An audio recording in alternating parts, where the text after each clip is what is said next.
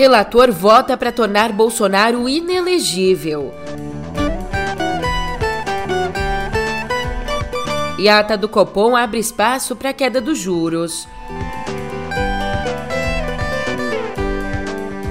Por fim, governo deve entregar mais um órgão para a fome insaciável do Centrão.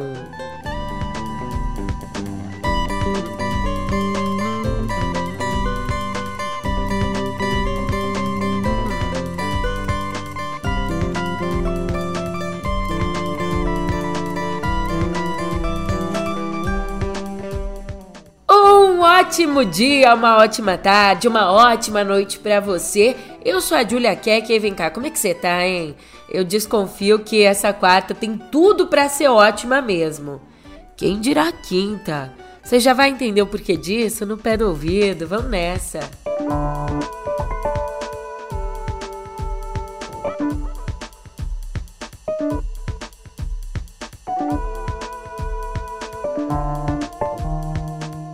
Declaro sua inelegibilidade por oito anos seguintes ao pleito de 2022, desde aplicar a cassação do registro de candidatura dos investigados exclusivamente em virtude de a chapa beneficiária das condutas abusivas não ter sido eleita, sem prejuízo de reconhecer-se os benefícios ilícitos auferidos por ambos os investigados. Esse que você acabou de ouvir foi o primeiro voto do julgamento de Jair Bolsonaro no Tribunal Superior Eleitoral. Voto do relator, o ministro Benedito Gonçalves, que considerou abuso de poder político e uso indevido dos meios de comunicação no episódio em que o então presidente atacou o sistema de votação e as urnas eletrônicas durante uma reunião com embaixadores em julho do ano passado. Ao longo de quase três horas, o relator do processo, que é também corregedor geral do TSE, o ministro Benedito Gonçalves, leu um resumo do voto dele, em que disse não ser possível fechar os olhos para discursos antidemocráticos, em que criticou a banalização do golpismo e destacou os ataques do Bolsonaro com o uso da imagem das Forças Armadas. Mas um significativo componente retórico explorado no âmbito da normatividade e condenação é o uso da primeira pessoa do plural para referir às Forças Armadas. No ponto possivelmente de maior tensionamento do discurso, o então primeiro, o primeiro investigado, em leitura distorcida de sua competência privativa para exercer o comando supremo das Forças Armadas, enxerga-se como militar em exercício à frente das tropas. As passagens deixam entrever um preocupante descaso em relação a uma conquista democrática de incomensurável importância simbólica no pós-ditadura, que é a sujeição do poderio militar brasileiro a uma máxima autoridade civil democraticamente eleita. Tudo isso exposto na mesa, ele pediu a condenação de Bolsonaro por, abre aspas, sua responsabilidade direta e pessoal. Em razão de sua responsabilidade direta e pessoal, pela conduta ilícita praticada em benefício de sua candidatura à reeleição para o cargo de presidente da República. Já o general Braga Neto, candidato a vice, foi absolvido pelo ministro. Deixe também declarar a inelegibilidade do segundo investigado, Walter Souza Braga Neto, em razão de não ter sido demonstrada sua responsabilidade para a consecução, consecução das práticas ilícitas comprovadas nos autos. Ainda, ele defendeu a inclusão da minuta do golpe entre as provas. Por outro lado, a defesa do Bolsonaro resgatou um julgamento da chapa Dilma Temer para tentar excluir a minuta da ação, né? Um caso em que as provas não foram adicionadas depois, posteriormente. Ele tentou usar isso, mas não convenceu. Pelo menos não o Gonçalves. A admissibilidade da minuta de decreto do Estado de Defesa não confronta, não revoga e não contraria a nossa jurisprudência, firmada nas eleições de 2014, a respeito dos limites objetivos da demanda. Na sempre citada AGE número 1943, relativo a 2014, relatou o ministro Erwin Benjamin, relatou para a o ministro Napoleão, a causa de pedir fática dizia respeito a doações recebidas por partidos políticos declarados à Justiça Eleitoral nos anos 2012 e 2013, que teriam fonte ilícita e alegadamente teriam permitido a esses partidos, ao longo dos anos, assumir um poderio econômico desproporcional com reflexo no pleito 2014 de 2014. O TSE, por maioria, recusou que essa ação servisse para discutir fatos concernentes à imputação do uso de Caixa 2 para o custeio de despesas eleitorais. Estava-se então diante de dois ilícitos autônomos, com elementos próprios. Os fatos posteriores não foram apresentados como desdobramento dos primeiros, tampouco serviam para adensar ou corroborar a narrativa da inicial. Consumada a decadência, o TSE entendeu que não era possível inserir na ação em curso a segunda causa de pedir, que abriria uma nova frente de investigação. No feito hora em julgamento, conforme já repisado, basta a simples leitura da petição inicial para verificar que o autor imputou aos investigados uma estratégia político-eleitoral assentada em grave desinformação a respeito das urnas eletrônicas e da atuação deste tribunal essa estratégia teria sido posta em prática na reunião de 18 de 7 de 2022, mediante, mediante o uso de bens e serviços públicos e com ampla cobertura midiática. E o relator ainda defendeu que o voto dele, com toda a argumentação, seja encaminhado ao Tribunal de Contas da União e a inquéritos criminais em curso no STF. Quer que o voto seja enviado para as autoridades das duas cortes apurarem se cabe investigação das condutas em debate fora do âmbito da justiça eleitoral. No fim das contas, só com o voto do relator a sessão foi suspensa e vai ser retomada amanhã às nove da manhã. Daí a votação vai seguir nessa ordem aqui, presta atenção. Primeiro o voto de Raul Araújo, depois do Floriano de Azevedo Marques, terceiro a votar o André Ramos Tavares, quarta Carmen Lúcia, quinto Cássio Nunes Marques e para encerrar o Alexandre de Moraes. E uma informação importante: para que o julgamento seja finalizado antes do recesso do judiciário, ou seja, para que o veredito saia aí antes daquelas férias dos ministros, cada um dos que estão na corte deve ler o voto em até 30 minutos. Agora, imagina o estado de nervos do Bolsonaro.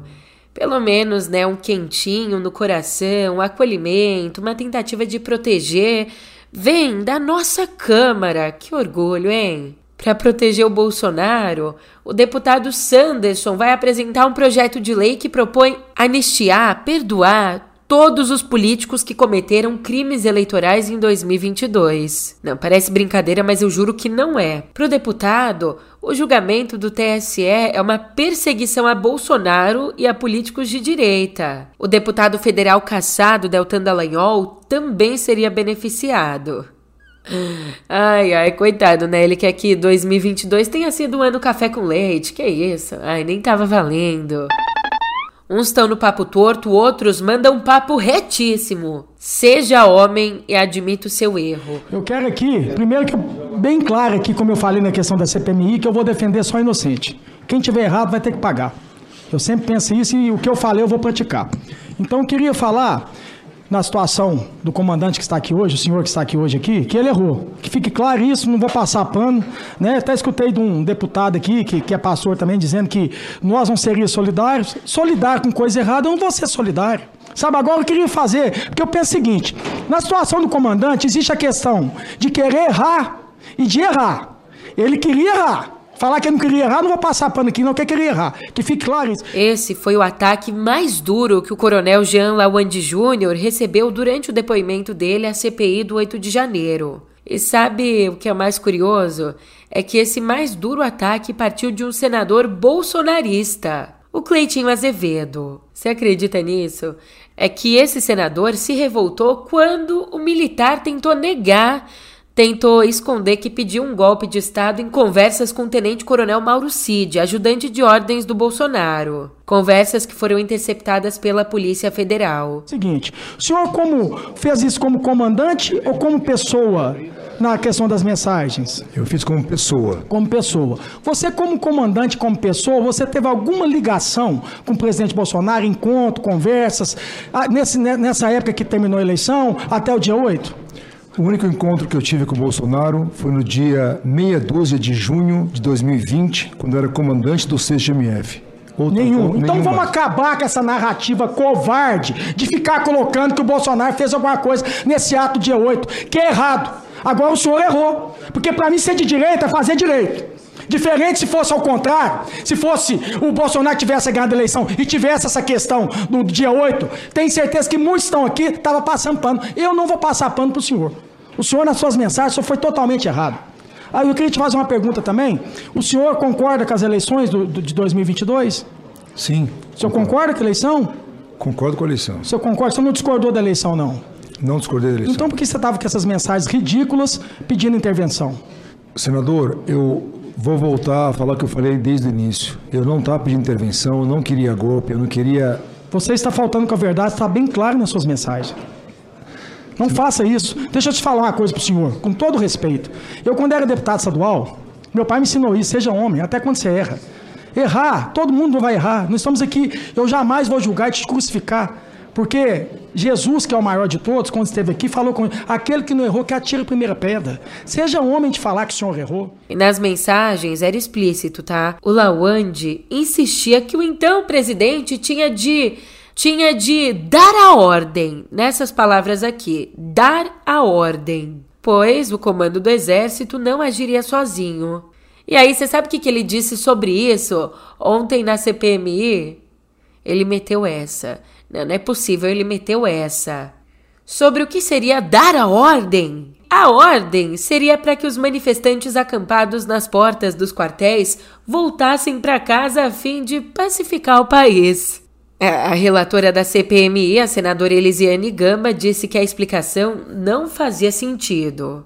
Ah, olhando para o que vem por aí, a comissão marcou para terça um dos mais esperados depoimentos. O do próprio tenente-coronel Mauro Cid, que está preso por suspeita de fraude sob acusação de ter emitido certificados de vacinação contra a Covid falsos para Bolsonaro e a família. E aí que, diante disso, a ministra do Supremo, Carmen Lúcia, determinou que o Cid deve sim comparecer à CPMI, que ele vai ser obrigado a ir mas que pode ficar em silêncio, já que a lei não obriga ninguém a produzir provas contra si mesmo. Enquanto isso, ontem o Ministério Público Federal pediu a cassação de três outorgas pediu ontem a cassação de três outorgas, pediu pela emissora disseminar desinformação durante as eleições e atacar a democracia.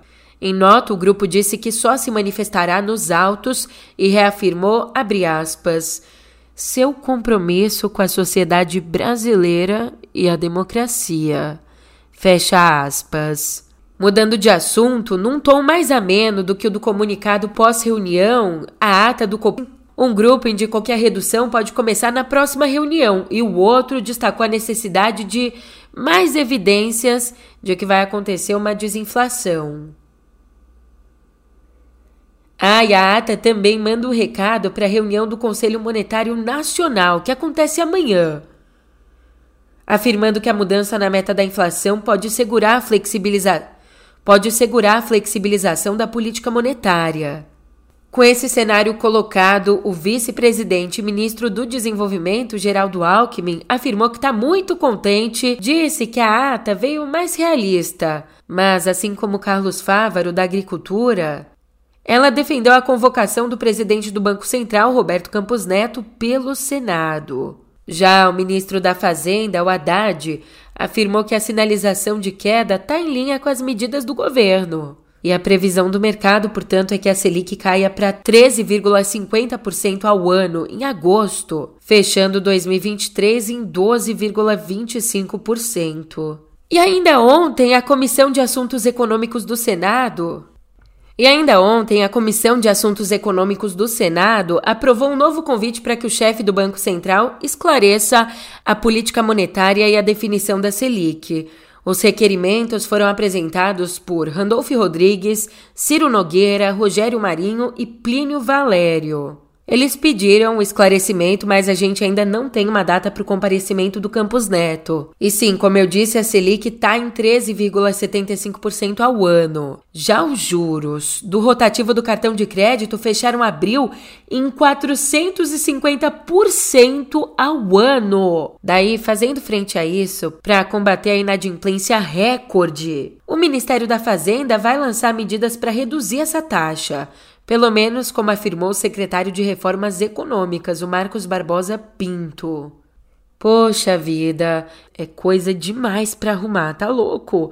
E eu acho, arrisco dizer que o Ministério da Economia tá fazendo o turno do Ministério da Saúde nos últimos anos. Falando no Ministério da Saúde em si, o Centrão continua de olho nele, quer ele de qualquer jeito. Mas o Lula já disse que pelo menos não vai tirar Nízia Trindade ali do posto. E aí que para amenizar a pressão, o governo pretende entregar ao Centrão, provavelmente ao PP, pretende entregar o comando da Fundação Nacional da Saúde, a FUNASA. O órgão acabou extinto no comecinho desse ano por meio de uma MP, que acabou caducando. O fim dele, inclusive, foi incluído na MP dos ministérios, mas ali de última hora uma emenda foi aprovada, evitando o desastre da vez, né? Depois então de ser retirada, como disse uma fonte do governo, a fundação que faz obras de saneamento e tem uma capilaridade nacional vai ser loteada para o Centrão. Já lá fora, depois do motim de mercenários que ameaçou Moscou, a Guarda Nacional da Rússia anunciou que receberá equipamento militar pesado enquanto o grupo Wagner terá de devolver os blindados usados na Ucrânia. Essa guarda em questão tem 340 mil homens e foi criada por Vladimir Putin em 2016. É considerado um homem de confiança do Kremlin. Como disse o Putin a militares ontem, aspas, vocês pararam uma guerra civil ele disse isso ontem ainda. Segundo o presidente, o grupo Wagner recebeu um bilhão de dólares e agora esse gasto vai ser investigado. Mas, Julia, por que, que o grupo Wagner se rebelou contra o Putin? Carnegie Russia Eurasia Center, membro sênior do Carnegie Russian Eurasia Center. E como, e como conta o homem que hoje constrói uma nova história ali naquele endereço, ele reforçou que o motim não foi só uma busca pelo poder ou uma tentativa de dominar o Kremlin. Aspas, surgiu de uma sensação de desespero. O líder do Wagner foi forçado a sair da Ucrânia e se viu incapaz de sustentar o Wagner como fazia antes, enquanto a máquina estatal se voltava contra ele.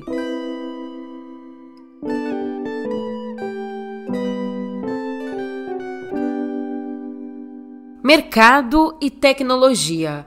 Mas vem cá, você quer saber como a inteligência artificial vai impactar de fato o setor financeiro em áreas como concessão de crédito, prevenção a fraudes, atendimento e até marketing? Então esse recado chegou no momento certo para você, porque o nosso editor, o Pedro Doria, conversa hoje sobre tudo isso com o CDO do Banco Pan, o Samir Migliani, às duas e meia da tarde na Febraban Tech 2023. E o melhor de tudo é que você pode acompanhar a cobertura completa do evento e a programação do stand pelo site da Embratel, embratel.com.br, embratel.com.br. Não, você vai ver que facinho. Logo que o site abrir, vai aparecer no topo da página a aba Inovação e Tecnologia para o Mercado Financeiro. É só clicar e se perder, ou melhor, se encontrar em tanto conhecimento.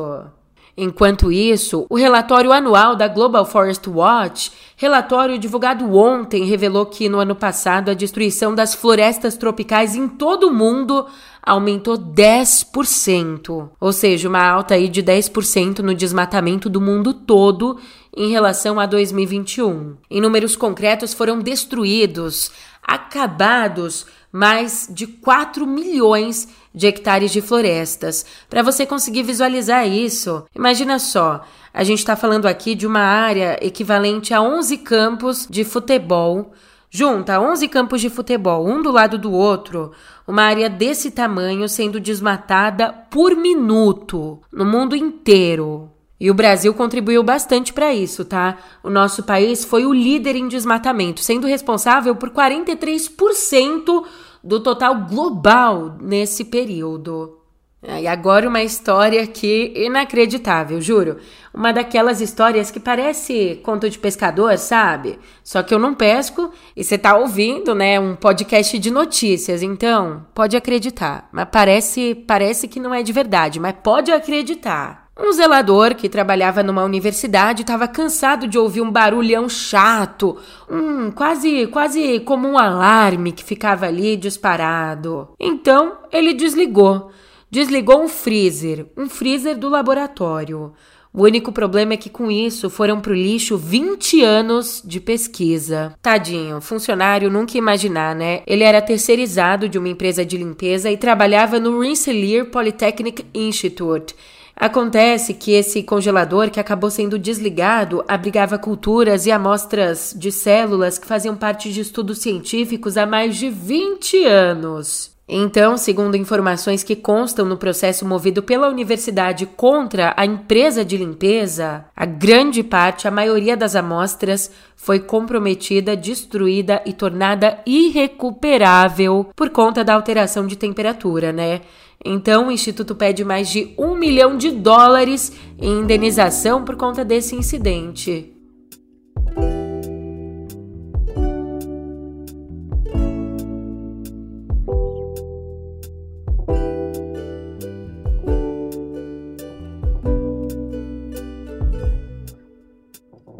Em 25 de junho de 2009, o mundo parou com essa notícia aqui. A morte calou Michael Jackson, mas não encerrou suas polêmicas. O Tribunal de Apelação da Califórnia aceitou o processo do coreógrafo Wade Robson, de 40 anos, um processo contra a MJJ Productions, que pertencia ao cantor. O coreógrafo diz que foi molestado pelo Michael quando tinha entre 7 e 14 anos. Ele, Robson, chegou a depor a favor do artista num processo por pedofilia em 2005, mas oito anos depois alegou ter sido manipulado a mentir em juízo. Aliás, o coreógrafo, que já perdeu ações contra o espólio de Jackson, acusa a empresa de aliciar crianças e acobertar os abusos no rancho Neverland, onde o cantor morava.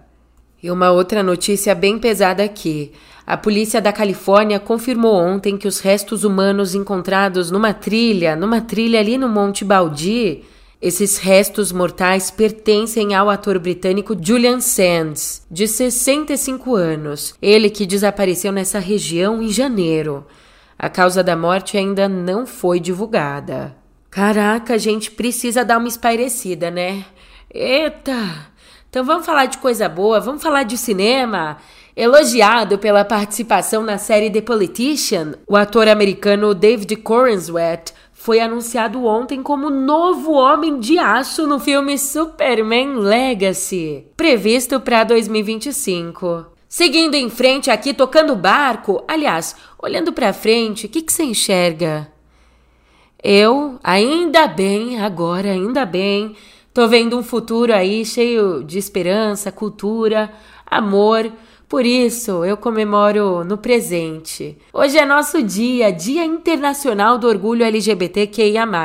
E eu digo nosso porque eu me encaixo na letra B. Enfim, de qualquer maneira, é tempo de celebrar o amor em suas mais diversas formas. E para celebrar, nada melhor do que assistir a obras que tratam do tema. Já abre o caderno, o bloco de notas, escreve até aí no vidro do carro se tiver sujo, mas não deixa de anotar essas sugestões. Na Netflix, Elisa e Marcela. O filme nos transporta à Espanha de 1901. Ali, Elisa se vê obrigada a adotar uma identidade masculina para poder casar com a mulher que ama, a Marcela. E esse é um filme baseado em fatos reais. Avançando um pouco no tempo, no MUBI a gente se depara com Blue Jean, um filme que se passa no Reino Unido de 1988. Ali, a professora de educação física, a Jean, que é lésbica, tem que levar duas vidas, enquanto o governo tacherista alicerça uma campanha contra a população LGBT. No Prime Video, na Amazon Prime, The Falls, uma trilogia que conta a história de dois missionários mormon que se apaixonam. Ah, mas vai me dizer que você não quer ficar aí de chameguinho no sofá, quer ir pro cinema mesmo, ver na telona. Estão em cartaz então os filmes Seus Ossos e Seus Olhos.